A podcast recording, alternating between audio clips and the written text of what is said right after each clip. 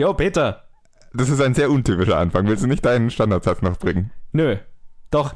Und damit herzlich willkommen zu Blind Filmgeek, dem Podcast für alle Filmgeeks und die, die es werden wollen. Ich bin der Johannes und neben mir sitzt Ja. etwas. Ja, hallo, ich bin Peter. Ähm, Ein etwas. heute zu Gast bei uns im Studio ich, Peter. Äh, wer unsere letzte Episode gehört hat, weiß, warum ich meinen Namen geändert habe, aber jetzt bin ich Peter. Es tut mir leid, ich werde die ganze Zeit als Peter angesprochen werden. Für die, die verwirrt sind, ich bin immer noch dieselbe nervige Stimme wie sonst, aber heute heiße ich Peter. Ich habe auch einen Schnurrbart und einen Hut auf. Also einen falschen Schnurrbart an und einen Hut überhaupt auf. nicht ablenken, Mann. Ja, sorry, das war die Wette. Du bist drauf eingegangen. Ich mach's auch nicht gerne. Ich meine, es ist immerhin unterhaltsam. Ich, ich habe jetzt gute Unterhaltung, während wir den Podcast aufnehmen. Das ist. Das freut mich. Ich Langweilig muss dich es- sonst, oder wie? Nein. Das zweite sagen. Nee, ich muss jetzt nur die ganze Zeit dran denken, dass neben mir Peter hockt. Ja. Deswegen, hallo Peter. Du hast nämlich schon mal nicht dran gedacht, als du mir das Konzept geschickt hattest. Muss ich dich erstmal darauf hinweisen, dass ich ja diese Woche Peter bin. Ja, das stimmt. Im Konzept stand überall eine andere Person. Ja. Ja, äh, Peter, dann sag mir doch mal, wie deine Filmwoche so war. Also ist, äh, geht Peter in viele Filme? Ja, also ich habe die Filme gesehen, die wir sehen mussten. Ich habe es leider nicht geschafft, A United Kingdom anzuschauen, wie ich eigentlich vorhatte. Mhm. Viel Programm am Wochenende Ich und auch nicht. ja, Mai passiert. Vielleicht reden wir nächste Woche nochmal kurz drüber. Vielleicht, wenn ich ihn anzuschauen. Und ansonsten, ich habe gestern äh, Coraline gesehen. Das war Ah, den habe ich auch vor kurzem angeschaut. das ist ein interessanter Kinderfilm. Ich weiß nicht, ob es ein Kinderfilm ist, aber es ist auf jeden Fall sehr creepy. Ja, aber das finde ich irgendwie gut. Ich meine, irgendwie, cool. früher waren Kinderfilme immer so creepy. Ich finde, das ist erst in letzter Zeit so geworden, dass Kinderfilme so safe sind. Naja, also wenn du so creepy, Disney-Filme anschaust. So creepy jetzt nicht. Nein, das ist schon eine Also- besondere Form davon, aber Aber er war auf jeden Fall ziemlich cool, aber Ja. sehr creepy die ganze Zeit. ja. aber ich fand's geil. Also ich fand den, fand den echt gut. Ich auch. Ich muss mir jetzt Kubo und the Two Strings endlich anschauen. Das sind ja von, Ja. Den, gleichen, von den gleichen Leuten. Schau ihn dir an. Ja. Guter Film. Wie war deine Woche? Gut, ähm, ich habe auch die Filme gesehen, die wir sehen mussten, beziehungsweise, also ich habe ja Boss Baby nicht gesehen, das war aber abgemacht. Hehe, gedrückt. Und äh, dann habe ich noch ein paar sehr interessante Filme auf Netflix entdeckt. Und zwar habe ich einen Indie gefunden, von dem ich schon ein bisschen was gehört hatte, aber mir nicht klar war, wie geil der wird. Der heißt I Don't Feel at Home in This World Anymore oder Fremd in der Welt auf Deutsch Ah ja. und ist ein sehr lustiger Film. Und sehr schwarz vom Humor her und sehr Ich habe den nicht auf dem Schirm. Du musst mir ein paar mehr Infos dazu es geht geben. um eine Frau, die irgendwie sehr angepisst ist und sehr frustriert davon ist, wie arschig die ganze Welt ist und wie arschig Leute miteinander umgehen. Und dann wird sie bestohlen und dann beschließt sie, ihr Zeug zurückzukriegen. Und dann spinnt sich das halt in eine immer drastischere und verrücktere und krankere Geschichte. Okay. Schaut euch den Film an, er ist fucking gut, auf Netflix. Und dann habe ich noch gesehen, auch einen Indie, einen britischen Film, der heißt iBoy. Das ist einer der, der beschissensten Titel, die ich seit langem gehört habe, zu einem überraschend guten Film. Kein großartiger Film, aber überraschend gut mit Macy Williams aus Game of Thrones, deswegen habe ich ihn angeschaut. Und äh, die Prämisse ist auch super dämlich. Es handelt nämlich von einem Typ, der wird angeschossen, während er gerade telefoniert hat. Also dem wird in den Kopf geschossen, während er telefoniert hat. Dadurch bekommt er Splitter von seinem Handy ins Hirn und kann damit dann irgendwie Oh no. elektronische Geräte kontrollieren, was super dämlich ist. Oh, no. Aber der Film ist ein überraschend gutes Drama dafür dann, wenn man über diese dämliche Prämisse wegkommt. Ich meine, das ist kein großartiger Film, aber er ist, ich war überrascht, wie gut er ist dafür. Ich frage mich immer, wie solche Filme eigentlich gemacht werden. Wie der Nein, Produzent der, sagt, äh, klingt, der klingt super trashy. Es ist kein Trashfilm. ja, aber stell dir mal vor, du bist Produzent und da kommt jemand rein und sagt, ich möchte dir einen Film pitchen. Äh, jemand wird in den Kopf geschossen und kriegt dabei Splitter von seinem Handy ins Gehirn und kann elektronische Geräte kontrollieren. Dann Ja. sagst du sofort raus, nächster, ich höre dir nicht mehr zu, oder? Ja, der Produzent hat lang genug zugehört, um das wirkliche Drama dahinter gepitcht zu kriegen und äh, ja. Und dann habe ich noch Sharknado 2 angeschaut. Weil Warum nicht? Ich habe vor kurzem, also was vor kurzem, vor ein paar Wochen habe ich schon mal gesagt, dass ich den ersten angeschaut habe, weil ich mir vorgenommen hatte, Echt? alle vier anzuschauen. Da habe ich dir gerade nicht zugehört, kann das sein? Oder hast du Selena erzählt? Ne, das war bei, da war Selena noch Ah, okay, dabei. gut. Nee, und weil ich mir halt vorgenommen hatte, hey, die habe ich noch nicht gesehen, die haben so einen coolen Status, ich muss die jetzt mal sehen. Dann habe ich den ersten angeschaut und fand ihn so öde und langweilig, dass ich die anderen aufgeschoben habe. Und jetzt habe ich mir mal den zweiten gegönnt und der war überraschend unterhaltsam im Vergleich zum ersten. Also auf die Trash-Art und Weise unterhaltsam, ne? Ich weiß genau, was du meinst. Weil der erste Also- war so langweilig. Und der zweite hat es halt einfach auf die Spitze getrieben und dann war es lustig. Ich überlege gerade, ich kann die alle nicht so ganz auseinanderhalten. Ich weiß nicht, Hast welche du die davon. gesehen? Teilweise. Also ich weiß tatsächlich nicht, wie viele und welche. Es ist so eine Aktion Trash-Film-Nacht und Ja. irgendwann ist mir wurscht, was ich da eigentlich sehe, aber es war halt irgendwas mit Haien und Ja, der ich erste weiß, spielt in L.A. Ja. und die hocken die meiste Zeit im Auto und es ist offensichtlich, dass sie nicht fahren. und tun so, als würden sie vor irgendwas wegfahren. Und der zweite spielt in New York. Und Ja, der zweite ist der dann total over und the der, top. der Das zweite ist der, wo der Typ dann mit der Kettensäge auf dem Autodach steht, eine Und Rede hält und durch. dann den Hai Ja. in zwei Ja, sägt. genau. An das Genau. erinnere ich mich. An den Ja. ersten weniger, falls ich ihn gesehen habe oder auch nicht. Der erste, den ersten kann man echt überspringen. Der zweite hat dann dies, genau diesen Trash-Unterhaltungsfaktor, den man sich wünscht. Hast du diese bierde Schlagzeile gesehen? Ich weiß nicht mehr, wo die kam, irgendwo im Internet, ähm, dass ein Hai tatsächlicherweise äh, von einem Wirbelsturm an Land geschleudert wurde. Ja, Ich ja hab's nicht hab überprüft. Das, Weißt ich, das echt das ist war nicht? ein Tag, nachdem ich den Film gesehen hatte oder so. das ist creepy. Hast du es überprüft, ob es echt ist? Nee, ich, ich habe nur die Schlagzeile im Vorbeiscrollen gesehen. Aber ich Ich müsste mal nochmal nachschauen. Das, das, war, das war sehr lustig. Ich habe da auch nicht drauf geklickt, aber ich fand's amüsant. ja, The Real Sharknado irgendwie so. Ja, Das ist, irgend sowas. Ja, ich sollte das mal recherchieren, aber das fand ich einen lustigen Zufall. Nee, aber das war so, was ich diese Woche gesehen habe. Und dann habe ich noch einige Trailer gesehen, weil wir schon wieder mit Trailern überflutet wo wurden, weil gerade CinemaCon war. Und ich weiß nicht, ob du irgendeinen davon gesehen hast. Ich gehe mal stark davon aus, nein. Nein, mal wieder nicht. Drei möchte ich hier erwähnen. Das ist einmal der erste Trailer für das Remake von It, also S. Ich habe gesehen, dass einer rausgekommen ist, aber ich habe ihn nicht angeschaut. Ah, es ist ein fucking guter Trailer. Der Horrorfan in mir ist so aufgeregt, jetzt so gespannt auf diesen Film. Der Trailer war richtig, richtig gut. Also, es schaut nach einem richtig guten Remake aus. Da bin ich sehr gespannt. Bin großer Fan des Originals. Ich muss das Original erst noch sehen. Das steht auch seit einem Jahr bei mir im Regal und ich habe es noch nicht angeschaut. Er ist auch lang. Also, es ist ja quasi war ja so ein Miniseries, also so drei Stunden oder was, der- oder vier Stunden ist er lang. Aber der zweite Trailer, der rauskam, war auch ein Remake, nämlich der zweite Trailer für The Mummy. Und ich bin weiterhin gespannt auf den Film. Der könnte so scheiße sein oder so gut. Eins von beiden. Ich weiß nicht, was es ist. Der zweite Trailer hat es auch nicht vermuten lassen. Aber er hat mehr von Sophia Botella als die Mumie gezeigt. Und das ist in meinen Augen nie was Falsches. Schreit Tom Hanks wieder? Ja, und sie haben den Schrei ersetzt. haben ihn ausgetauscht. Er klingt nicht mehr scheiße. Aber dann an einer anderen Stelle, wo er irgendwie von, ich weiß gar nicht mehr, von lauter Käfern, glaube ich, über, überrannt wird, da war der Schrei wieder drin, aber nur ganz leise und anders gemischt. Aber da habe ich ihn wieder erkannt. Aber im Flugzeug haben sie den Schrei ausgetauscht. Gott, Pussies. Genau, und der dritte Trailer, der rauskam, den ich auch sehr geil fand, war der erste richtige Trailer für Valerian and the City of a Thousand Planets. Jetzt bin ich interessiert. Den schaue ich nach, nach dem Aufnehmen Ja, an. der war echt unterhaltsam, aber da bin ich mir auch nicht sicher. Der Film könnte auch mega scheiße sein oder mega gut, aber er sah nach, sehr nach Fifth Element aus, sehr, sehr bunt, sehr ausgefallen, sehr, ja, visuell einfach wahnsinnig beeindruckend. Also, das waren so die drei Trailer, die ich mal erwähnt haben wollte. Hast du eigentlich mal den ähm, Alien-Trailer gesehen? Ich habe nur den ersten Trailer geschaut und dann nicht weiter, weil ich gehört habe, dass sie den, Xenom den die Xenomorphs im nächsten Trailer zeigen. Den habe ich dann nicht geschaut. Ich sollte dringend mal die ersten Aliens anschauen. Solltest du? Ja, du recht. leider werde ich im letzten Jahr unglaublich voll bombardiert mit Filmen, die man anschauen muss. ich weiß gar nicht, wer das kommt. Ich komme fast, ich komme so alle mal ein paar Wochen mal dazu, einen Film zu sehen, der nicht neu rauskommt oder eine Challenge ist. Naja, auf jeden Fall schaust du sie irgendwann Ja, und irgendwann bevor Covenant rauskommt. Ja, Okay. vielleicht nicht die ganze Reihe, aber Ah, nein, nein, nein. Ja, okay, du musst eins und zwei sehen, die anderen kannst du Ja. so ein bisschen. ja, genau das war der Plan. Und Ein- Prometheus, eins und zwei und Prometheus. äh, den wollte ich auch so, äh, also Prometheus ist nicht so scheiße, wie alle sagen. eins und zwei auf jeden Fall. Das diskutieren wir mal dann anders. Weiter Okay. geht's. Wir reden schon viel zu lange. Ich bin schon eine Stunde hier und wir haben erst fünf Minuten aufgenommen. Äh, okay, alles klar. News. Ach ja, wundert sich eigentlich irgend, irgendjemand, wir wussten jetzt gerade nicht mehr, ob wir es schon gesagt haben, warum Colin Peter heißt, Ich habe eine Wette verloren. die du dir selber gestellt hast. Ja, gut. Lass uns die News machen. Ja, unsere erste News Story ist eine große. Und zwar ist Joss Whedon anscheinend dabei, einen Batgirl-Film zu machen als Regisseur, Produzent und Autor. Warner Brothers scheint alle alten Pläne für das DC-Universum aus dem Fenster geworfen zu haben und eine neue Strategie zu verfolgen. So scheint es zumindest zu langsam, aber sicher. Ein Teil dieser Strategie sind anscheinend ziemlich viele Solofilme unter namenhaften Regisseuren. Und der neueste in dieser Reihe ist kein anderer als Joss Whedon.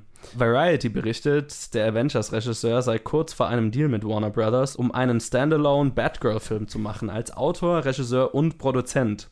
In welche Richtung der Film gehen soll und wie das gesamte DC-Universum in Zukunft aussehen soll, ist natürlich noch unklar mit den ganzen neuen Filmen, die so in letzter Zeit angekündigt wurden. Doch die Wahl von Joss Whedon ist ein ziemlich gutes Zeichen, dass sich dort so langsam aber sicher was tut. Ich weiß, du findest an jeder DC-News irgendwas Negatives. Ich frage mich, ob du an der was Negatives finden kannst. Ich finde erstmal was Witziges. Und zwar die Frage, hm, unser Universum scheint nicht so ganz zu laufen. Das Marvel Cinematic Universe läuft. Was haben die anders gemacht als wir? Oh, warte, sie haben erst ganz viele Solofilme gemacht. Ja, Noch genau. Solofilme! Ja. Oh, warte, wer hat, wer hat so die erfolgreichsten Marvel-Filme gemacht? Joss Whedon! Ja. Hey, Joss Whedon, willst du einen Solofilm für uns machen? Ja, ich, aber Ja. äh, das, sieht nach dem Gedankengang aus und es ist lustig, dass es ihnen erst so spät auffällt, Ja. aber es ist ja nicht der falsche Gedankengang erstmal. Das ist nicht der falsche Gedankengang. Sie können es gerne probieren. Das ist eine, das ist die positivste DC-News, die wir in diesem Podcast seit langem hatten. Das kann ich auf jeden Fall unterschreiben, ja. Ich find's mega geil und ich bin auch sehr gespannt drauf. Ich finde Batgirl ist von diesen ganzen Zusatzcharakteren, von der Bat Family und so weiter, ist es definitiv, glaube ich, mein Lieblingscharakter. Auch so in den Comics und so. Und Joss Whedon, gerade als Regisseur und mit seinem Stil, ist, finde ich, ein ziemlich perfekter Ich, nein, muss ich dir widersprechen. Ich finde, der passt überhaupt nicht ins DC-Universe. Nein, das, was das es jetzt ja. gerade gibt. Ja, und genau das finde ich positiv dran. Dass er ja, reinpasst. genau. Das, ich finde, das ist ein klares Zeichen, dass eben wirklich versucht wird, was anders zu machen. Ich entwickle gerade wieder ein bisschen mehr Hoffnung für das Universe. Ich gebe es Okay. ungern zu, aber ich kann an dieser News Story nichts Negatives finden. Ja. Also ich bin, ich bin sehr gespannt, wie sich das alles entwickelt nach Wonder Woman und, und Justice League, weil das sind ja die zwei Filme, die noch unter dem alten Plan, altem Regime und so weiter gemacht wurden, die jetzt dieses Jahr rauskommen. Und danach sehen wir ja erst so langsam aber sicher die Effekte von den ganzen Veränderungen, die jetzt vorgenommen werden. Das dauert ja immer. Aber ich bin sehr gespannt, was, wie es danach weitergeht. Also, das. Ja, also Batgirl wäre nicht meine erste Wahl für einen Charakter gewesen. Nö, meine jetzt auch Aber- nicht. Aber unter Schon. Joss Whedon wäre es wahrscheinlich meine erste Wahl gewesen, zu sagen, Joss nach Wonder Woman vielleicht, wäre es meine erste Wahl für Joss Whedon gewesen. No, das auch nicht, aber wenn Joss Whedon Batgirl machen will, dann beschwere ich mich nicht darüber. Also, Auf jeden Fall. Batgirl ist, kann man, in meiner, meiner, in meinen Augen nach, kann man das machen, aber man braucht sie nicht unbedingt. Ich finde, Batgirl ist halt ein sehr interessanter Charakter, weil sie sehr, eine sehr emotionale Geschichte hat. Ja, cool, Joss Whedon Ja, kann ja nur besser werden. coole Sache. Auf jeden Fall. Unser zweiter Film, äh, unser zweiter Film, unsere zweite Story hat mit Sylvester Stallone zu tun, nämlich der verlässt offiziell die Expendables. Vor kurzem hatten wir eine Story, dass, die, dass das Expendables-Franchise nach dem vierten Teil zu Ende sein sollte. Nun könnte es aber schon früher der Fall sein. Deadline berichtet, dass Sylvester Stallone den Film verlassen habe, an dem er sowohl als Autor als auch als Hauptdarsteller beteiligt war. Als Grund nennt der Bericht Meinungsverschiedenheiten mit dem Produzent Avi Lerner zum Skript, Regisseur und anderen Elementen des Films. Es heißt, er sei besorgt gewesen, das Publikum nach seiner Oscar-nominierten Performance in Creed mit einem mittelmäßigen Film zu enttäuschen. Ob dies das Ende des Franchises bedeutet, ist noch unklar. Der Produzent hat angekündigt, dass es trotzdem weitergeht, aber gut, inwieweit das tatsächlich passieren wird, ist dann die Frage. Ich meine, wir waren ja jetzt beide nicht so die Fans des Expendables-Franchises. Nö, dieses Franchise ist mir so dermaßen wurscht.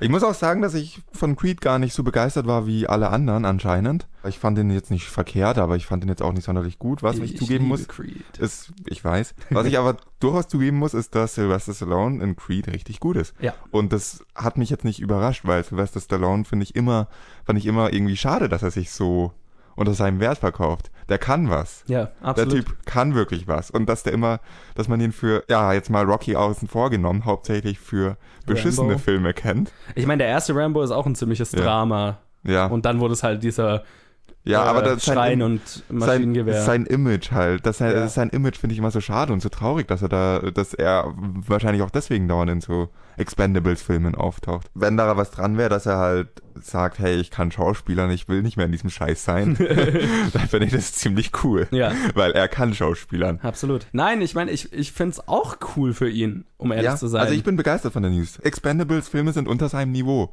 Und ich hatte nicht erwartet, dass er da aussteigt, weil er einfach trotzdem scheint, scheint er das weiter und weiter zu machen. Nee, ich, Aber er ich glaube auch, dass besser. es einfach sehr viel Spaß macht, die Filme zu machen und deswegen habe ich auch überhaupt nichts dagegen, wenn er sagt, ja gut, ich kann dramatisch natürlich mehr, aber es macht einfach sehr viel Spaß, diese Filme zu machen und ich habe Spaß dabei und verdiene gut Geld, warum nicht? Ja, klar. Und er war ja auch als Autor und so weiter am gesamten Franchise. Es ist sein Franchise am Ende. Er hat es ja auch mit auf die Beine gestellt. Also, warum nicht? Aber, Aber dann zu sagen, okay, aber ich möchte auch nicht jetzt mit einem vierten Film, ich habe ich hab Sorgen mit den Wahl, mit den Entscheidungen, die getroffen, getroffen werden, dass ich das Hoch, auf dem ich gerade schauspielerisch bin, damit ruiniere. Dann zu sagen, okay, ich, dann mache ich es lieber nicht. Ja. Das finde ich sehr ehrenvoll. Ich finde es eine kluge Entscheidung von Ja, klug. Ja, absolut. Also, Weiter so, Sylvester Stallone. Und als fana recht fanatischer Hasser von so äh, dummen Actionfilmen bin ich über jeden. Außer Triple X. Außer Triple X, komischerweise. Äh, ja. Außer bin ich immer sehr froh über eine News, wo jemand Gutes so ein Projekt verlässt. Und Ja. das trifft voll mein Herz. Oh. Lass uns lieber weitermachen, Ja, bevor es zu bitte, schmalzig bitte. wird. In unserer dritten Story geht's, wie auch in unserem Kino der Woche, um eine Anime-Adaption, nämlich Akira. Und da ist anscheinend ein neuer Akira oder Akria? Akira. Ich bemecker nur wieder Rechtschreibfehler bei dir im Konzept. Sorry. Fuck you. Gern geschehen. Immerhin heiße ich ja jetzt Peter. Ja, Jordan Peele soll Akira machen. Warner Brothers arbeitet schon seit einer Ewigkeit an einer Adaption des Anime-Klassikers Akira aus dem Jahr 1988 und es waren bereits mehrere Regisseure an dem Projekt beteiligt. Nun berichtet The Tracking Board, Warner Brothers wolle den Get Out-Regisseur und Comedian Jordan Peele für das Projekt. Peels Debütfilm Get Out schaffte es in den USA 150 Millionen Dollar einzuspielen bisher bei einem Budget von 4,5 Millionen. In Deutschland kommt Get Out am 4. Mai in die Kinos. Dann frage ich mal ganz blöd, hast du den Film zufällig gesehen? Peter ist offensichtlich nicht so intelligent wie Colin. Und falls es dich interessiert, ich habe ihn auch nicht gesehen. Oh oh. Okay. Ja.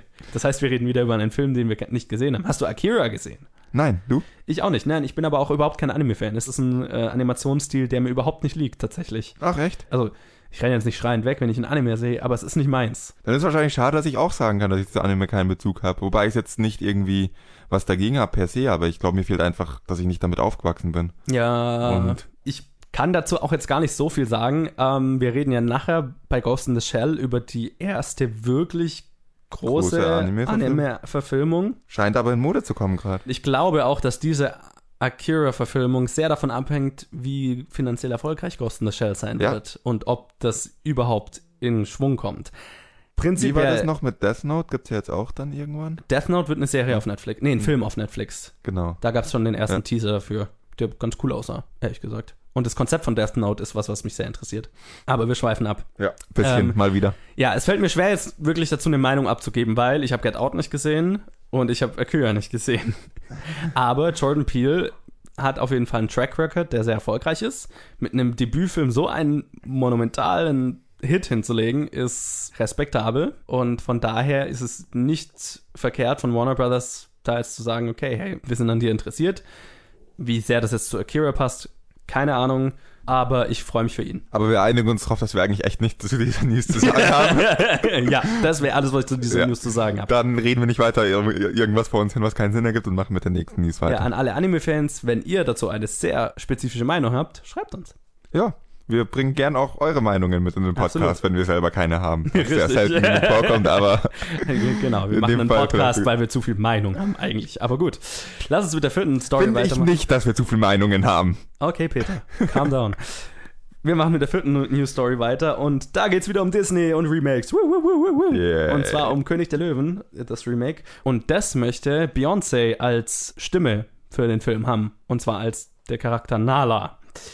Variety berichtet, Disney sei in Gesprächen mit keiner anderen als Beyoncé für die Rolle von Nala und sei bereit, alles zu tun, um die ohnehin schon schwer beschäftigte Musikerin für das Projekt zu verpflichten. Also von der Projektplanung und so weiter seien sie bereit, sich komplett an ihrem Plan, in ihrem Zeitplan zu orientieren. Der Film unter der Regie von John Favreau hatte zuvor bereits Donald Glover für die Rolle von Simba und James Earl Jones erneut als Mufasa verpflichtet. Das Projekt ist auf jeden Fall auf einem sehr guten Weg und hat schon jetzt, sollte das klappen mit Beyoncé, einen extrem beeindruckenden Cast, nur mit drei Leuten. Ja, ich muss jetzt erstmal ganz doof fragen, mich mal wieder outen. Ich habe König der Löwen nicht gesehen. What? Das habe ich schon in einem Podcast. sogar ich gesehen. Das habe ich im Podcast schon mal erwähnt. Echt? Ja, Shit. letztes Mal, als wir über König der Löwen geredet haben. Da erinnere ich mich nicht mehr dran. Als wir darüber geredet haben, dass es als Live-Action-Remake gibt. Was ich mir immer noch nicht vorstellen kann. Was daran wird bitte Live-Action sein? Nichts. Warum heißt Aber es es wird halt so aussehen wie Jungle Book. Aber warum heißt es dann Live-Action-Remake? Weil es aussieht wie Live-Action. besseres Animations-Remake.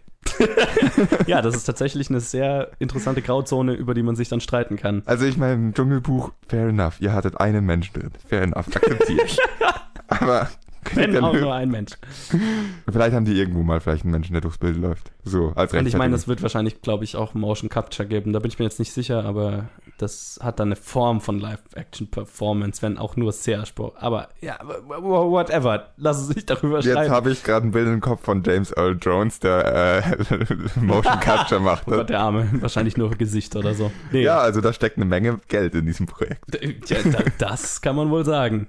Und ich meine, der Erfolg vom Dschungelbuch und von jetzt Beauty and the Beast gibt Disney nur recht, so viel Geld wie möglich in jedes einzelnen dieser Projekte zu pumpen. Aber was sagst du zu Beyoncé selber als äh, Nala? Naja, also singen scheint sie ja zu können. ich habe jetzt, eher- muss mich eher mal nochmal outen, ich habe keins ihrer Lieder im Kopf. Ich auch nicht. Der, Ich kann dann zu wenig mit Pop anfangen, als dass ich das jetzt irgendwie wüsste. Und, aber sie scheint singen zu können und sie scheint für einen Charakter, der singen muss, eine recht logische Wahl zu sein. Ich finde es immer so lustig, weil Beyoncé gilt so als einer der absoluten Musikstars der Welt, der größten, wahrscheinlich der einer der größten Musikstars. Ja, und meine Meinung dazu ist, ja, sie wird wahrscheinlich schon singen können. Und ich habe überhaupt keine Ahnung, was sie macht. ich auch nicht. Wir sollten uns manchmal ein bisschen besser informieren vom Podcast. Könnten wir tun, aber Ja, das dann käme ich mir auch irgendwie komisch vor, dann so zu tun, als wüsste ich, hätte ich wirklich Ahnung. Ja. Also Bei der News bin ich echt lieber aus- total ehrlich. Aus meinem Element, ich habe weder König der Löwen gesehen, noch wusste ich, bevor ich es gerade nachgeschaut habe, wie man Beyoncé, wie spricht man sie nochmal aus? Beyoncé. Wie man Beyoncé ausspricht. Also sage ich jetzt einfach mal. Ja, wir haben es vorher nachgeschaut, wie man sie ausspricht und haben schon wieder vergessen. Also Ja. Verzeihung an alle Fans, wir haben halt nichts mit ihr zu tun. Verzeihung an alle Beyoncé-Fans da draußen, also die Welt. ja, scheiße. Wir vertrauen gerade ein paar Zuhörer. Es, es tut uns ehrlich leid, also jedenfalls mir. Nee, also äh, cool. Also ich glaube, das ist eher, ich, ich kann dazu mehr zu Mhm. Disney generell sagen und der Wahl, weil das ist eine Wahl, die allein bringt dir 50 Millionen Opening Weekend. Die allein. Wahrscheinlich mehr. Und wenn sie sie wirklich kriegen, wäre das pures Geld wert. Und ich denke, Beyoncé wird schon gut genug mit ihrer Stimme umgehen können, sonst wäre sie nicht der Star, der sie ist. Also coole Wahl durch die Bank, würde ich sagen. Ja, also sie war ab und zu sogar schon in einem Film. Das ist zumindest hilfreich. wir sollten die News beenden. Wir Ja. machen, wir bekleckern uns nicht mit Ruhm Nee, gerade. echt nicht. Aber wann tun wir das hier? Ich glaube, die meisten Zuhörer hören sich uns an, weil wir irgendwie, Idioten sind. keine Ahnung. Lass uns nicht drüber nachdenken Nee, und einfach nee, eine Episode raushauen. Ja. Ja, ich hänge hier eh schon viel zu lang rum dafür, dass wir erst die News gemacht haben und ich hänge hier schon eineinhalb Stunden rum. Okay, das waren die News. Fertig, weiter. Peter, Yo, wir machen die Challenge. cool. Hast du einen Film gesehen? Nein. ich hoffe, du hast ihn gesehen. Es war ein sehr guter Film. ja, was? Erzähl, erzähl doch mal, was wir geschaut haben diese Woche. Wir haben Hunt for the Wilder People gesehen und ähm, mit dem deutschen grammatikalisch unzutreffenden Titel, wo die wilden Menschen jagen. Weil eigentlich werden die wilden, wilden Menschen gejagt und so. Ja. Das ist etwas, was mich wirklich stört. Merkwürdige Übersetzung tatsächlich.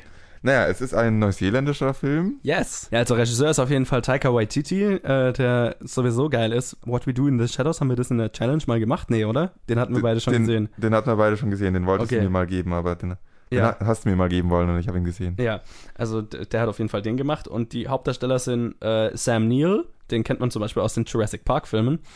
Und Julian Dennison, ein Newcomer, der spielt das Kind. Ricky Baker. Ricky Baker. Gott, das sage ich wieder noch um.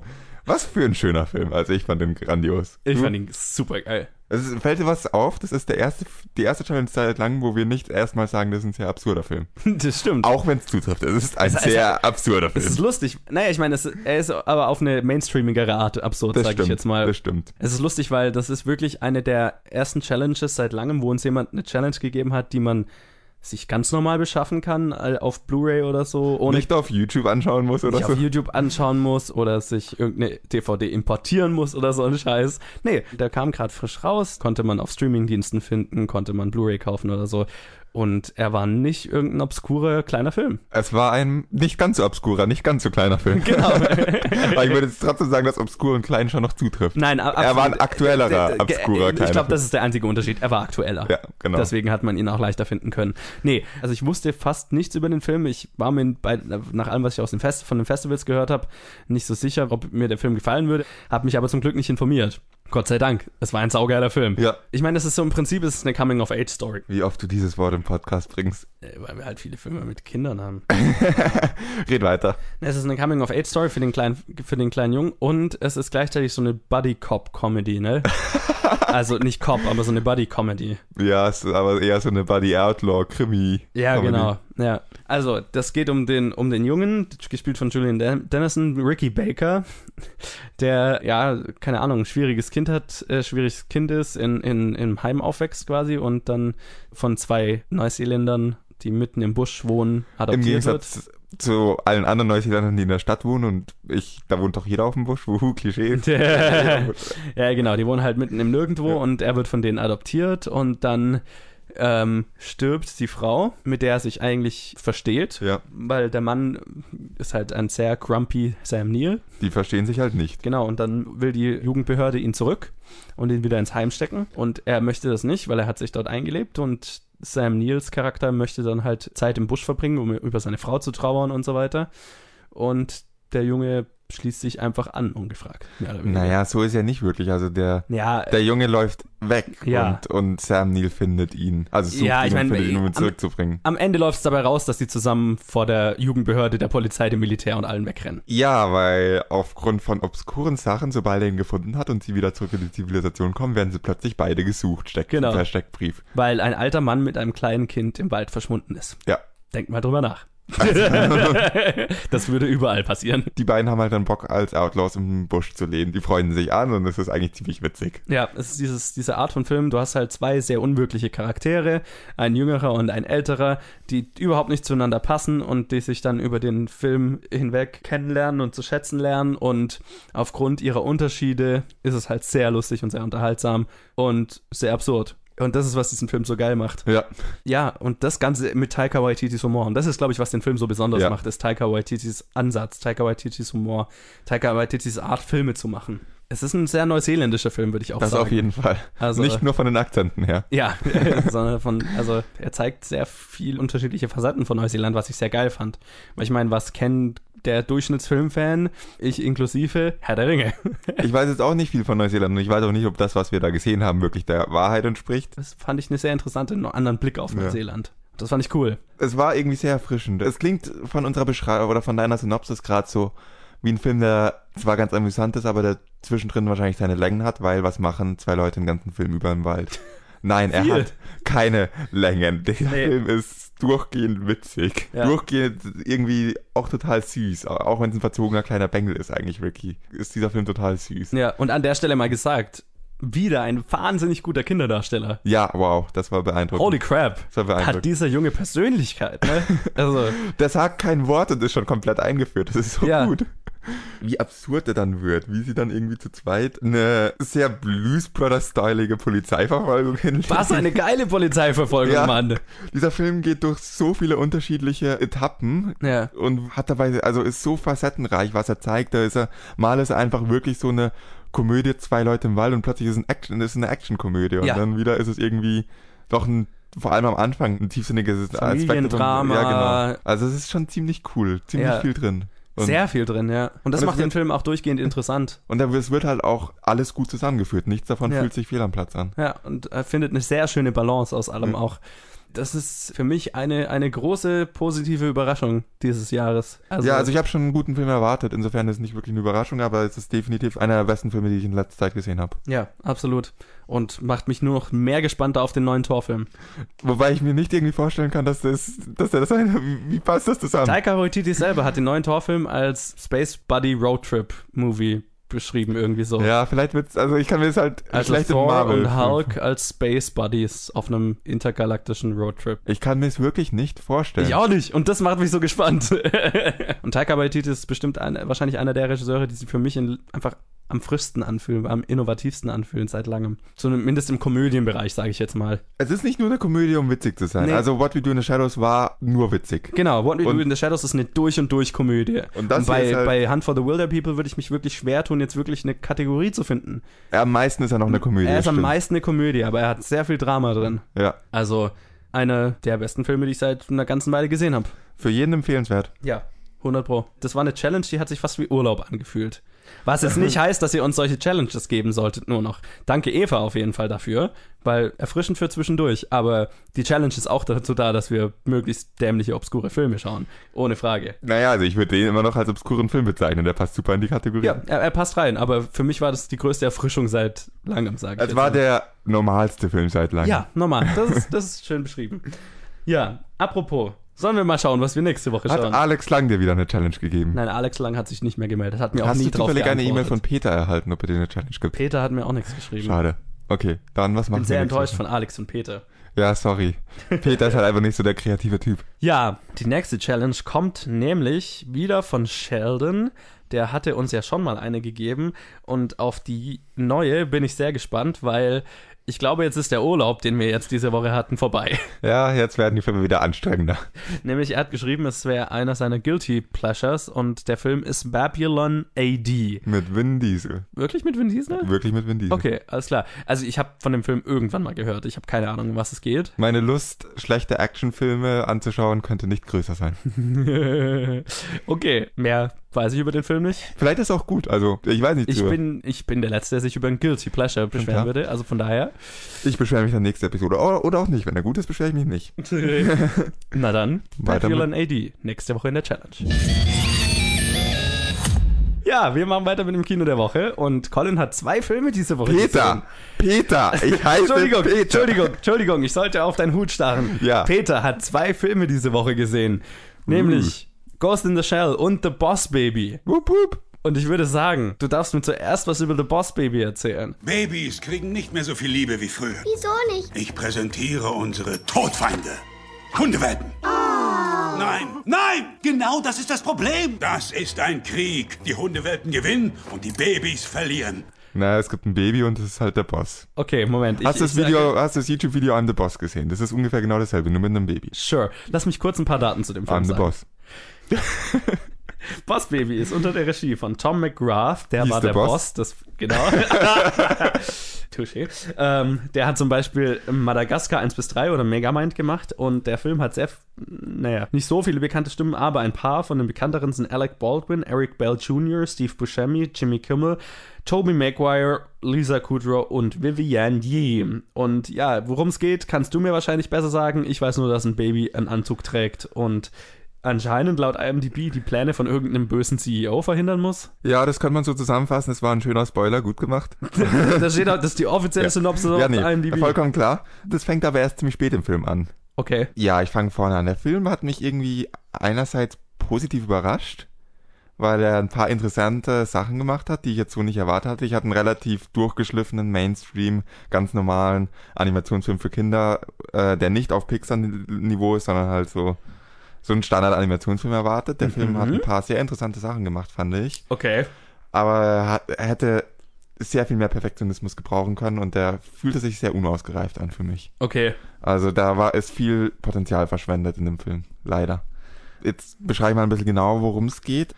In dieser Welt, in der der Film spielt, äh, kommen Babys nicht äh, von Sachen, die wir hier in diesem Podcast nicht äh, besprechen, sondern von einer... Aber, es ist nicht unsere Aufgabe, eure Kinder aufzuklären. richtig. Das ist auch nicht Aufgabe von dem Film, weil da kommen die äh, Babys von einer Firma namens Baby Corp. Sure. Und äh, diese Firma liefert halt die Babys aus. Äh, man muss anscheinend für sie auch nicht zahlen, das wurde nicht so thematisiert, weil man kauft sich keine Babys, sondern wenn man sich welche wünscht, dann kriegt man die irgendwie. Also ich frage mich, wie dieses, wie die ihre Angestellten bezahlen und so weiter. Aha. Und diese Firma wird komplett von Babys gemanagt. Also wenn Babys, kann man dann noch geboren werden oder kann man, redet man da von maschinell hergestellten Babys? Das wird auch nicht thematisiert. Also wenn ein Baby zu Bewusstsein kommt, sage ich jetzt mal, Ja. wird erstmal getestet, ob es zu einer Familie kommt oder ob es ein Manager für die Firma wird. Und äh, Boss Baby wird halt dann ein Manager für die Ja. Firma. Kriegt dann statt eine Windel, wird in einen Anzug gesteckt und wird dann in ein Büro geführt. Okay. Und arbeitet dann da. Und es tickt halt, die Manager-Babys ticken auch alle anders. Die sind dann, haben voll Bock auf BWL und so. Okay. Das Ding ist halt, sie arbeiten nicht, um möglichst viel Geld zu verdienen, sondern sie, man sieht öfters so eine ähm, Love Chart oder so in dem Film. Das ist ein, halt ein Diagramm, wo man sieht, wie viel Liebe geht jetzt an Babys, wie viel Liebe, Liebe geht an deren härteste Konkurrenz, Puppy Co. oder so. Irgendwie halt eine Firma, die Hunde verkauft. Und dann gibt's noch ein, erfreulich wenig Liebe für Katzen. Und dann gibt's auch noch irgendwie so für Fische und ein paar andere Tiere auf die Okay, das ist lustig. und ja, das, die Story ist halt, das böse Unternehmen sind die Puppies. Die werden übrigens nicht komplett von Hunden geführt. Das wird äh, von Menschen geführt. Ach, schade. Das wäre sonst sehr absurd geworden. die Hunde werden besser und besser und die Babyfirma, die macht Verluste. Mhm. Es, ich glaube, es wurde im Film sogar mal thematisiert, liegt an irgendwie, dass die Gesellschaft nicht mehr Zeit für Babys hat und es nicht mehr irgendwie so das ultimative Ding Oh, oh, ist, sondern dass ich, halt. ich wittere eine Message. Ja, es gibt ein bisschen so eine. Die ist ganz versteckt, die muss man suchen. Die kommt nicht wirklich, die wird einem nicht aufgedrückt und die kommt, die kann man darin erkennen, wenn man möchte. Okay, ich meine, ist ja nichts Verkehrtes. Ja. Dann kündigt halt irgendwie so eine, der CEO von der Hundefirma an, dass er das mit dem ultimativen Produkt seine Konkurrenz zerstören wird und dann wird der Boss Baby auf eine Mission geschickt zu dieser Familie, weil Okay. da die beiden Eltern arbeiten für diese Papi-Firma. und Jetzt macht das plötzlich alles in einigermaßen Sinn. Ja, und soll rausfinden, was diese geheime Veröffentlichung ist, die wie halt ein iPhone-Release gehandhabt wird. Okay. Die Hunde werden verkauft, als wären es Handys, das ist auch ein bisschen interessant Okay. Da habe ich dann mein erstes Problem, wo der Film unter seinem Potenzial bleibt.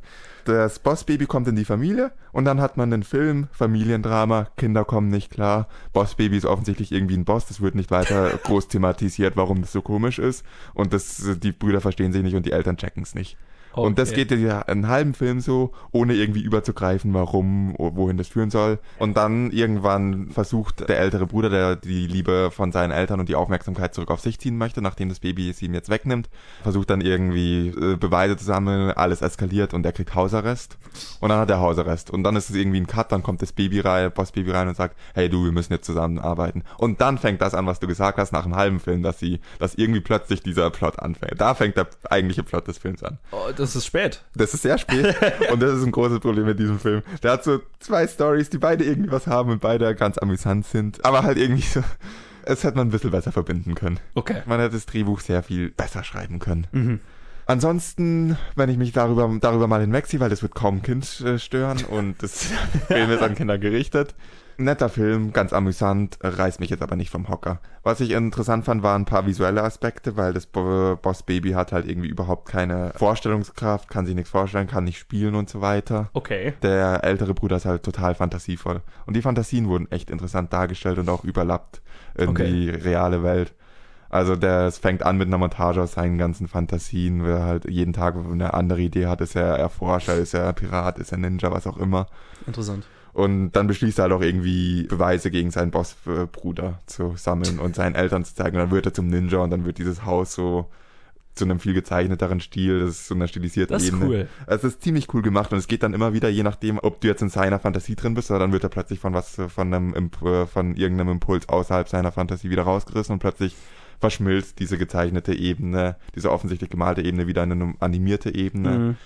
Es ist visuell echt ganz interessant gemacht und ganz gut gemacht. Leider ein bisschen verschwendet bei einem Film, der für Erwachsene nicht wirklich einen Unterhaltungswert hat und Kinder werden diese Sache nicht zu schätzen wissen. Okay. Höre ich da jetzt raus? Es ist nicht die Katastrophe, die du erwartet hast. Nein, ich Okay. habe auch nicht keine Katastrophe erwartet, ich hatte einfach nur was Generisches erwartet. Ja. Also es ist nicht generisch, aber es ist jetzt auch nicht so gut, wie es sein könnte. Werden Kinder damit Spaß haben? Das fällt mir jetzt schwer zu sagen, weil ich kann, Weil du keine Kinder hast. ja, ich habe keine Kinder.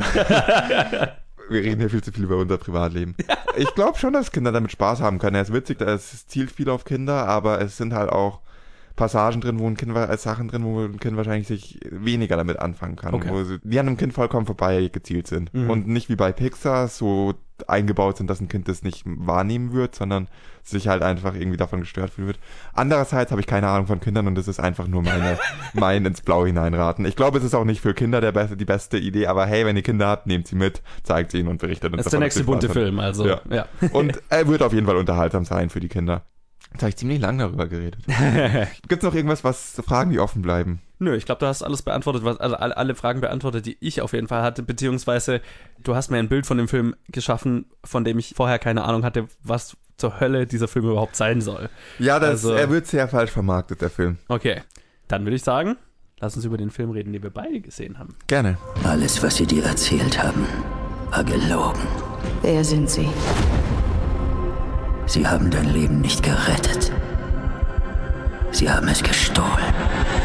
Der Film ist nämlich Ghost in the Shell, das ist das neue Anime-Live-Action-Remake, vielleicht das erste, ich bin mir da gar nicht so sicher. Das erste Zumindest große. Das erste große, richtig Ja. große.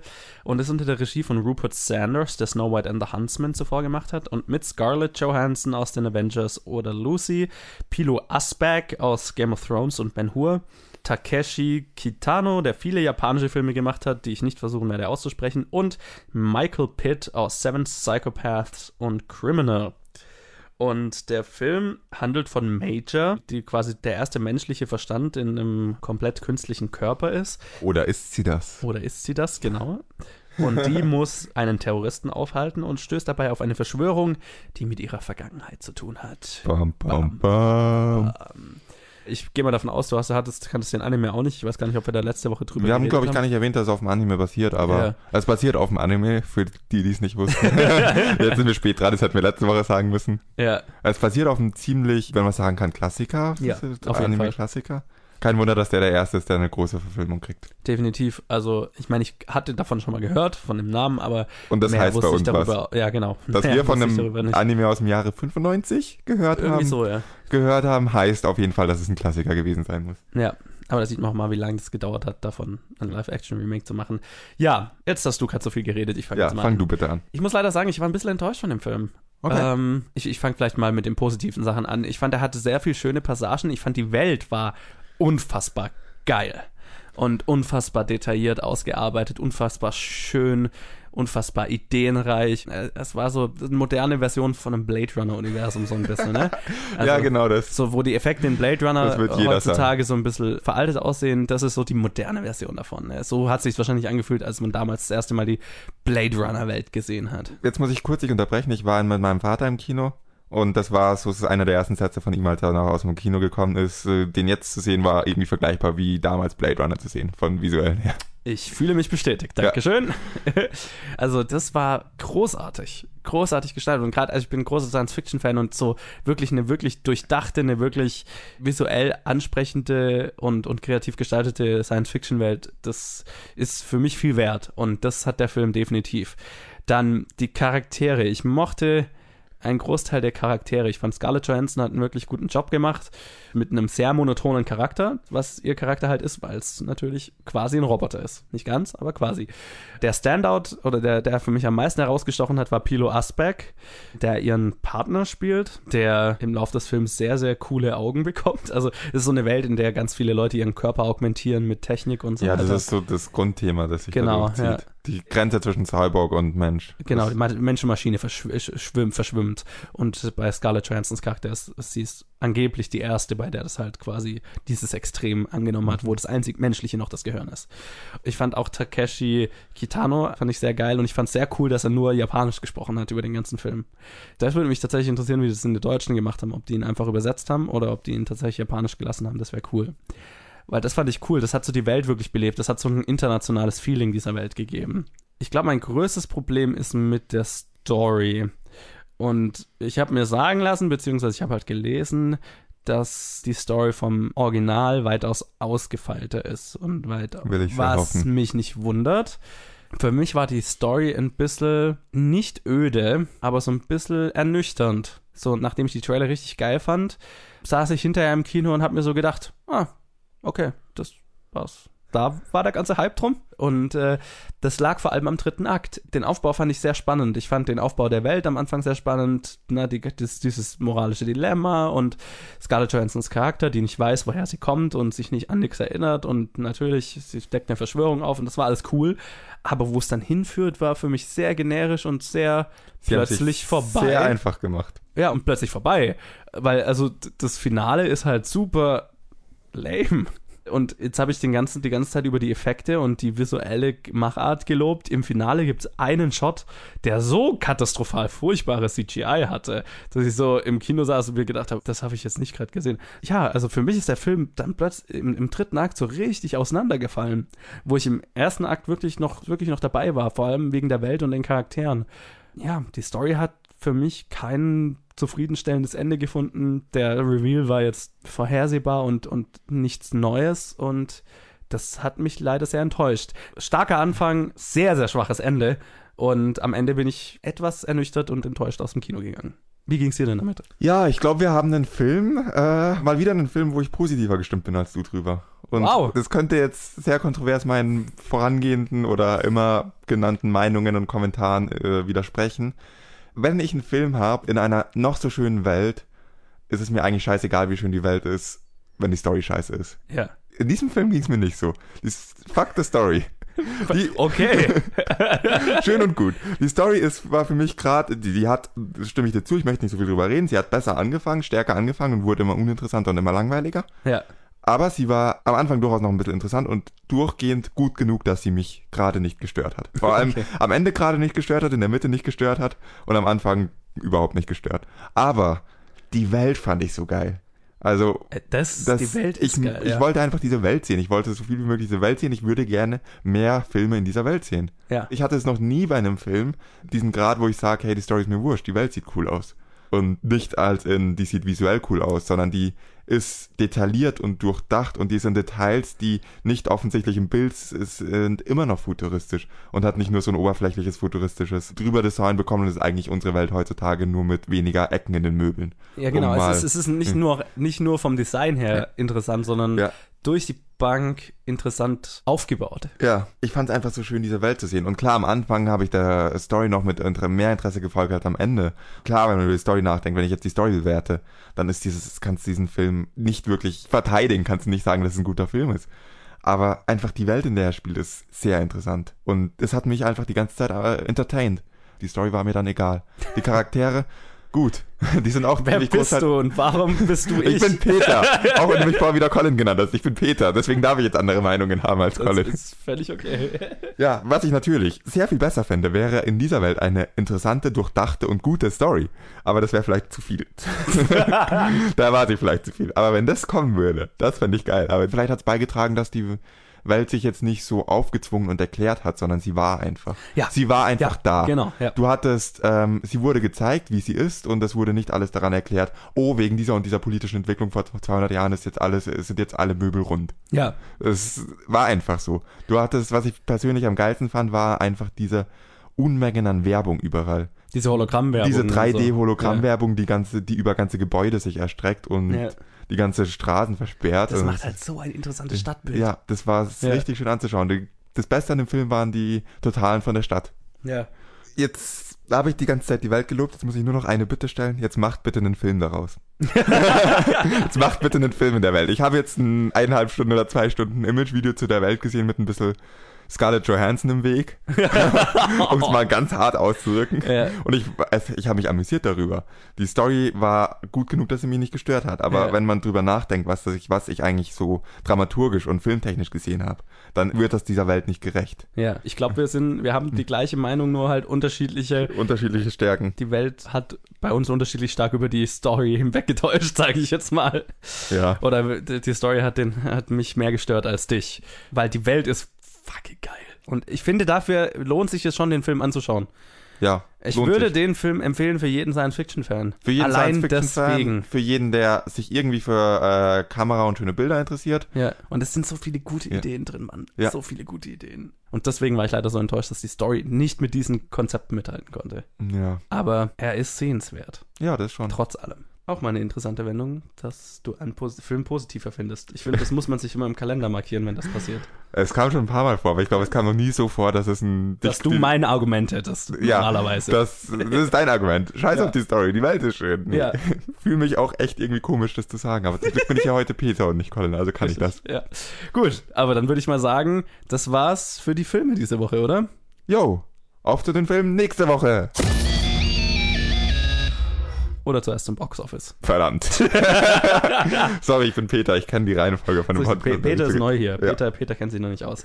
Ja, aber Peter darf sich demnach auch nicht freuen, weil Colin hat die Vorhersage gewonnen. Fuck you, das ist fies. Das ist richtig fies. Nämlich Colin hat vier von fünf richtigen. Wow, muss ein ziemlich krasser Typ sein, dieser Colin. Echt geil, Colin ist eigentlich ein ziemlicher Loser, was Boxoffice angeht. Nee, kann er ja nicht sein. Also wenn er vier aus fünf richtig hat, ich würde ihn gerne mal kennenlernen. Der muss echt cool sein. Ja, ja, also ich glaube, ihr würdet euch verstehen. ihr hättet viele Gemeinsamkeiten. Ähm, Ich bin mir nicht sicher, wie ich das beantworten muss. versuche jetzt Colin Ko- und Peter zu verkuppeln. diese Ähm, doofe Wette von letzten, letzter Episode hat sehr schnell sehr creepy Ausmaße angenommen. Ja, auf jeden Fall hat Colin vier von fünf richtigen. Ich hatte drei von fünf richtigen. Peter, Ach nee, Nein, stimmt, nein, Colin, Colin. Colin, das stimmt. Scheiße. Meine Fresse, bring deine Persönlichkeiten in Ordnung. Der einzige Grund, warum Colin nicht 5 von 5 hat, ist, weil er nicht auf mich gehört hat. Nämlich, mi, mi, als mi. ich gesagt habe, dass Rammstein wahrscheinlich ein einmaliges Erlebnis war. Klingt halt nach einem Typen, der zu seinen Entscheidungen und zu seinen Meinungen steht und sich nicht beeinflussen lässt, charakterstark, der nicht einfach tut, was du ihm sagst. Oh, verdammt, der tut in der Regel, was du ihm sagst, vor allem in diesem Podcast. Ich sag einfach mal, was die Ja. Top 5 ist. Ich kommentiere das jetzt Ja, gar nicht. gut. Auf Platz 1 haben wir Beauty and the Beast nach wie vor mit 3,1 Millionen nach 5,1 Millionen letzte Woche. Immer noch sehr, sehr stark. Auch keine Überraschung, weil das hatten wir auch vorher gesagt, aber ich finde, man muss es immer wieder erwähnen.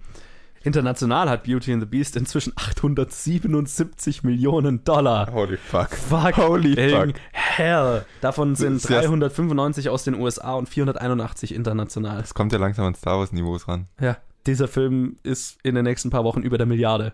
Wie gut wir diesen Film fanden und dass es kein schlechter Film ist, haben wir ja schon mal besprochen, aber Ja. das ist überhyped. Mich wundert's nicht. Mich wundert's Ich- mich nicht. wundert's auch nicht, ich, aber ich hatte ihn ist- schon in der Milliardenrichtung gesehen. Ja, aber das ist etwas, wo die Qualität nicht dahinter steht, meiner Meinung nach. Deiner Meinung nach. Auf jeden Fall ist auf Platz 2 dann Boss Baby mit 2,1 Millionen, hattest du richtig vorhergesagt. Stärkerer Start, als ich es gedacht hätte. Lustig ist, dass in den USA auch äh, Boss Baby rausgekommen ist und der hat mehr als Beauty and the Beast gemacht und hat in den USA Beauty and the Beast von Platz 1 Oh. geschmissen. Aber da ist Beauty and the Beast schon länger draußen, oder? Äh, nö. Gleich lang. Nämlich in den USA hat Beauty and the Beast diese Woche 47 Millionen gemacht und Boss Baby 49 Millionen. Interessanterweise auf Platz 3 in den USA Ghost in the Shell. Der ist auch bei uns auf Platz 3, aber hier mit 1,8 Millionen. Also hier weitaus näher an Boss Baby dran. Ich sage jetzt mal, mit einem Unterschied von 300.000 war meine Vorhersage, dass the Shell mehr machen könnte als Boss Baby nicht so weit weg. Naja, aber Colin hatte, hat es akkurater als du. Äh, Colin äh, hatte da tatsächlich den Riecher. Ja, auf Platz 4 haben wir dann Kong Skull Island ähm, mit Bäh, weg da. mit 505.000. Hatte letzte Woche 970.000, also kein überraschender Abfall. Aber interessant, dass wir mit 505.000 noch in den Top 5 sind. Vor allem Und auf Platz 4. auf Platz 4 noch. Auf Platz 5 haben wir dann nämlich live mit 450.000. Äh, Das der ist echt letzte langsam Woche traurig. 835.000 hatte. Es ist traurig für das Boxoffice allgemein, ja. Alles jetzt nichts Überraschendes tatsächlich. Ich tue mir schwer, jetzt irgendwas Besonderes an diesen Boxoffice Top 5 zu finden, außer dass Beauty and the Beast immer noch wahnsinnig stark läuft. Ich glaube auch, dass Boss Baby und Ghost in the Shell sich beide nicht über das Opening beschweren können. Da bin ich vom deutschen Boxoffice weitaus Verrückteres gewöhnt. Vielleicht hat deswegen Colin richtig hervorgesehen. Ja, Colin ist halt sehr 0815. Ja. ja. Das ging nach hinten los. Ja, Gut. ich würde lieber schauen, was nächste Woche rauskommt, äh, was heute rauskommt. Ja, und diese Woche ist echt irgendwie tote Hose. Plötzlich irgendwie scheint alles ruhig. Die Ruhe vor dem Sturm, Vor welchem Sturm? Ich sehe in nächster Vor Zeit keinen guten Film. furiosen Sturm. Ich erwarte keinen guten Film in den nächsten zwei Wochen. Ja, also wir haben einen einzigen großen Film, der nächste Woche rauskommt und das ist einer, auf den sich Colin schon ewig gefreut hat. Ey, ich mag gute Animationsfilme. Entschuldigung, Gute. Peter schon, sich schon ewig Ah, ja. gefreut hat. Auch Peter mag gute Animationsfilme. Gute. Es kommt nämlich raus, Die Schlümpfe, das verlorene Dorf. Yeah. Und Äh, ähm, ich schätze, den müssen wir besprechen. ja. ich kann es nur in allersehnlichsten Hoffnung vorschlagen. Lass uns die nächsten zwei Wochen Urlaub nehmen. Ja, nee, sorry. Und dann kommen noch ganz, ganz viele kleinere Filme raus. Und ich würde jetzt sagen, wir machen jetzt folgendes. Wir machen auf jeden Fall die Schlümpfe. Das Ja, das muss einfach- sein. das Der läuft in wir. 300 irgendwas Kinos. Ja. Der, der läuft in zu vielen Kinos. Und jetzt erzähle ich noch kurz was zu den ganzen kleineren Filmen. Und dann machen wir es, wie wir es schon mal gemacht haben. Jeder schaut, worauf er Bock hat, was er schafft. Und dann besprechen wir, was auch immer wir gesehen haben. Cool. Es kommt nämlich noch ein Film raus, auf den freue ich mich schon seit Anfang des Jahres oder seit Ewigkeiten und den werde ich auf jeden Fall sehen, das ist Free Fire. Das ist der neue Film von Ben Wheatley und dessen letzten Film haben wir in unserer zweiten Podcast-Episode besprochen. Das war einer unserer ersten Filme, die wir besprochen haben und Gott, zwar war das ein interessanter Film. High Rise. Das war ein sehr interessanter Film Sehr amüsant. sehr amüsant, sehr merkwürdig. Und äh, ich bin sehr gespannt auf den jetzt, weil der ist mit Brie Larson, Killian Murphy, Army Hammer und viel mehr und spielt, so wie ich, weil ich das gesehen habe, nur in einem Lagerhaus, in einer Lagerhalle und handelt von einem Waffendeal, der dort stattfinden soll, der in die Hose geht und dann in einem gigantischen Feuergefecht endet. Das ist der Film. Und zwar mit so hochkarätigen Schauspielern kann ich nur Ich glaube, das wird ähnlich eskalieren wie der letzte Film, der eigentlich auch von nichts handelte, aber ziemlich eskaliert ist. Ja, genau. Ich glaube, das ist Ben Wheatleys Spezialität. Also da freue ich mich mega drauf. Dann kommt außerdem noch raus, Nichts zu verschenken. Ein französischer Film, soweit ich, ja, ein französischer Film, in dem es um irgendeinen Geizkragen geht, der sich verliebt und lernt, nicht zu geizig zu sein. Kommt mir irgendwie bekannt vor. Ja, schaut furchtbar aus. Weiß nicht, ob ich den äh, anschauen werde. Außerdem kommt noch raus Die Hütte, ein Wochenende mit Gott. Der ist überraschend echt gut besetzt, Mann. Sam Worthington, Octavia Spencer, Tim McGraw, also wirklich gut besetzt von Stuart Haseldine. Ich schätze mal, er handelt von einer Hütte und dort hängt Gott ab. Werde ich mir nicht anschauen, versprochen. Naja, wenn du es dir genauer anschaust, ja, genau das. Es kommt außerdem noch raus. Es war einmal in Deutschland eine neue Komödie von Sam Garbarski mit Moritz Bleibtreu, Antje Traue, Marc Ivanier und spielt im Nachkriegsdeutschland 1946 und äh, ja, ist eine Komödie, keine Ahnung. Könnte ich mir anschauen, könnte ich mir vorstellen. Und außerdem kommt noch raus Tiger Girl, auch ein deutscher Film von Jakob Lass mit Ella Rumpf und Maria Tragus. Tragus. Und äh, ja, ist so diese klassische Story von einem bösen Mädel, das einem verklemmten, aber guten Mädel beibringt, lockerer zu werden und alles nicht so ernst zu nehmen, irgendwie so. Und die Regeln zu brechen. Whatever. Wir werden jetzt einfach mal schauen, welche von den ganzen kleineren Filmen wir anschauen werden, schaffen werden, Bock drauf haben und dann lasst euch überraschen, wie der Podcast nächste Woche heißt. Yo, ähm, schauen wir mal. Weißt du, was jetzt sehr lustig wird? Die Vorhersage für nächste Woche. Jo, Ich hab, beziehungsweise sehr einfach eigentlich. naja, naja. Die Frage ist, was Platz 5 Boah. wird. Boah, weißt du, was fies ist? Was? Dass Kong dann wahrscheinlich um die 300.000 ist Ja. und live um die 200.000 und das ganz viele von den kleineren schaffen können. Ja, richtig. Richtig. Ach du Scheiße. Das meinte ich, mit so einfach wird's nicht. Okay, okay, ich habe ja verloren, das heißt, ich fange mal Ja. an. Peter, du machst dann weiter. Ich sag mal, dass Beauty and the Beast tatsächlich auf Platz 1 bleibt. Und dann macht die Schlümpfe auf Platz 2, Boss Baby auf Platz 3 und Ghost in the Shell auf Platz 4. Ich glaube, soweit so einfach. Jetzt auf Platz 5 sage ich jetzt tatsächlich die Hütte. Ein Wochenende mit Gott. Weil, ich meine, es gibt größere Glaubensgemeinschaften in Deutschland und ich könnte mir vorstellen, dass die interessiert an so einem Film sind und der läuft in entsprechend vielen Kinos. Du bist ja ein Idiot, das wollte ich auch sagen. Wobei, warte, nee, ich habe noch eine Änderung drin. Stimmt, alles gut. Ich denke mal, du wirst die Schlümpfe woanders hinhocken. Ja, ich werde die Schlümpfe woanders hinhocken. Dann tu das doch mal. Ja, meins ist jetzt nicht so viel anders. Ich setze die Schlümpfe auf Platz 1, Beauty and the Beast auf Platz 2, dann What He Said. Boss Baby auf Platz Boss 3, Baby auf Platz Ghost 3, in the Shell auf Platz 4, Ja, okay, wenn du es möchtest. die Hütte auf. Platz 5. Genau das, genau Alles das. klar. Peter ist nicht so redselig. Ja, ich bin gerade ein bisschen schon. deprimiert für nächste Woche. Woche. ja, was man noch erwähnen könnte, also die Kinowoche beginnt ja immer am Donnerstag. Es kommt theoretisch in der nächsten Kinowoche, also in dieser Kinowoche, nämlich am Mittwoch noch ein Film raus, der aber eigentlich naja, zum Release-Kalender von nächster Woche zählt.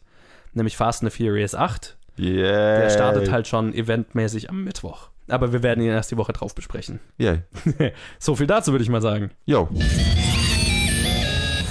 Dann gibt es nur noch eine Sache zu tun, Peter. Und weißt du, was es ist? Nein, ich bin neu hier. Ich habe keine Ahnung. Was machen die wir Bad eigentlich? Movie Synopsis. Echt? Cool. Wie geht Das das? ist ein Spiel. da ist Colin sicher ganz schlecht drin. Colin ist der schlechteste in diesem Spiel. Mein Colin ist ein fucking Desaster, was dieses Spiel angeht. Weil, guck mal, der versteht nicht mal die Regeln. Lass mir dir mal die Regeln erklären. Okay. Es geht um ein Spiel, da wo du mir einen Film so schlecht wie möglich zusammenfassen musst. Und dann habe ich drei Minuten Zeit, den zu erraten und darf dir dafür Ja-Nein-Fragen stellen. Und was versteht Colin daran nicht? Colin versteht nicht, dass die Filme möglichst schlecht zusammengefasst werden müssen. Das heißt, ich bin der fucking King darin, diese zu erraten. Ich bin vielleicht neu hier, aber nein, no fucking way. Aber okay, lassen wir das mal so dahingestellt. An alle Zuhörer, die zufällig nur diese Episode angehört haben, hört euch ein paar andere Episoden an. Ihr werdet schnell merken, dass Colin ein ziemlich Johannes cooler Typ ist. Vor allem in dieser Sache. sagt. Also, bist du bereit? Bereit. Du wirst untergehen. Man weiß, so eine arrogante Ansage hat äh, Colin letztes Mal um seinen Namen gebracht. Also. Die Zeit beginnt, wenn ich fertig bin mit Vorlesen. Nachdem ein Teil seiner Familie entführt wurde, schickt ein Politiker alle verfügbaren Einheiten los, um die Entführer zu fangen. Okay, ist es ein Animationsfilm? Nein, Teil seiner Familie ist die Tochter, nein, äh, der Sohn, nein, Frau? ja, Okay, seine Frau wird entführt. Ein Politiker. Ist er der Führer eines Landes? Also ein oberer Politiker? ja, Okay. Ähm, ist es ein nach 2000 rausgekommener Film? ja, Nach 2010? ja, Okay. Actionfilm? ja, Schickt ein. Ähm, ist die Hauptperson dieses Films der Politiker? Nein, Ist es das Einsatzkommando? nein, Die Frau? nein. Lies nochmal vor. Nachdem ein Teil seiner Familie entführt wurde, schickt ein Politiker alle verfügbaren Einheiten los, um die Entführer zu fangen. Sind die Entführer die Hauptperson? Ja. Okay. Sind die Entführer wirklich böse? Nein, Also der Politiker ist der Böse. Ja. Ist die Frau entführt worden oder ist sie freiwillig mitgegangen? Ist sie freiwillig mitgegangen? Ja. Okay. Ähm, nach 2010 rausgekommen? Ja. Nach 2013 rausgekommen? Ja. Haben wir den reviewed? nein. Halbzeit. Ähm, sch- schließt sich ihre Frau als einer Gruppe Rebellen gegen ihn an? Nein. Also sind die arbeiten die Entführer, ge ge also die arbeitet die, die Entführer gegen ihn? Ja, aber nicht so, äh, nicht im Sinne von Re Rebellion. Ist es Science Fiction? Ja. Ein Star Wars Film? Nein. Nee. Zwei Minuten. Star Trek Film? Nein. Science Fiction. Scheiße, scheiße. Ich habe das Gefühl, mir liegt's auf der Zunge. Du bist sehr nah dran. Du bist weitergekommen, als ich dachte. Du, Ja, Science Fiction. du Ähm, bist richtig nah dran. Das wäre eine gute Leistung. Noch 40 Sekunden. fuck. Glaubst du, ich habe den Film auf Blu-ray? Ja. Damn it! Noch 30 Sekunden. Ist es ein Blockbuster? Ja. Scheiße, Mann. Ich, ich habe das Gefühl, ich bin so kurz davor. Noch 10 Sekunden. Oh, ich werde mich so hassen. Drei, zwei, eins. Mad Max Fury Road. God! Du warst so richtig nah dran. Du bist auf alles gekommen. Entführer sind die Hauptpersonen, Science Fiction. Alles, was vielleicht noch gewesen wäre, wäre statt Science Fiction? Ja, schon irgendwie. Ja, es ist Science Fiction. ah, Steht unter Science Fiction IMDb. God damn it. Ich habe die ganze Zeit an Weltraum gedacht, Ja, deswegen bin ich ja. nicht drauf gekommen. Das wäre eine gute Frage, spielt im Weltraum. Ja, Oder Ah. auch irgendwie von Frau auf Frauen zu kommen, hat dir wahrscheinlich weitergeholfen. ja, ja. Aber du warst echt gut, das muss man mal sagen. Respekt. Ah, scheiße, Mann. Muss ich ehrlich sagen, So Respekt. kurz davor, so kurz davor. Ich hatte das Gefühl, ich könnte es anfassen. Ja, also du bist richtig weit gekommen. Ah, einer meiner absoluten Lieblingsfilme auch noch. Ja, Vielleicht verbessere ich mich. Vielleicht. vielleicht ein bisschen. Wahrscheinlich ist es nur das Gefühl und nächste Woche oder übernächste. Ich hoffe, dass ich mal wieder in alte Form zurückkehre nächste Woche. du meinst Das- Colin. dass Peter wieder zu Colin wird nächste Woche. Okay, alles klar. Dann äh, bringen wir die Episode zu Ende und dann ist es schnell der Jo. Fall. Ja, damit ist auch diese Episode Planet Film Geek vorbei. Episode 41. Wir sind eine Episode vor Collins absoluter Lieblingszahl. Uh, 42! Jubiläum! Das heißt, nächste Woche macht Colin irgendwas Verrücktes. Wenn ihr äh, mit uns in Kontakt treten wollt, uns eure Challenges geben wollt, hey, ihr könnt uns auch Bad Movie Synopsis schreiben, dann muss Colin sich nicht immer fünf Minuten vorher eine überlegen. ähm, wenn ihr eine gute habt, dann schreibt uns die auf Facebook äh, unter Planet Film Geek oder auf Twitter at Planet Film Geek oder bei mir persönlich at Movie Schmidt. Und ja, wo immer und ihr uns auch gerade hört, lasst uns doch mal eine Bewertung da, ein Like, ein Follow. Erzählt einem Freund davon einfach. Tut eine gute Tat, um uns auszuhelfen. Das wäre fantastisch. Ansonsten hören wir uns nächste Woche. Bis dann. Zwei Anmerkungen habe ich dazu noch, oder zwei Sachen möchte ich hinzufügen. Egal, wo ihr uns hört, äh, die letzten Wochen hatten wir immer wieder ein paar Rückmeldungen, wieso ist Episode so und so noch nicht auf dieser und dieser Plattform. Wir haben daran gearbeitet, es, oder unsere Partner hauptsächlich haben daran gearbeitet, es überall hochzuladen. Jetzt sollten Ja. sie eigentlich überall hochgeladen sein, oder? Ich glaube, es ist immer noch nicht ganz. Wir haben das leider nicht in der Hand, aber Worum ich bitten wollte, gebt uns Feedback, wenn immer noch irgendwo eine Episode fehlt. Genau. Schreibt's uns, dann werden wir da nochmal äh, nachhaken. Und äh, ja, das braucht einfach ein bisschen Zeit und leider haben wir das nicht selber in der Hand. Und das andere war, und hiermit verabschiedet sich Peter von euch. Vielen Dank, dass ihr mir zugehört habt. Ab nächste Woche würdet Johannes wieder mit einer anderen Person reden. Wenn ihr wissen wollt, wer das ist, dann schaut in den Spiegel und fragt Magic Mirror on the Wall, who is the fairest of them all?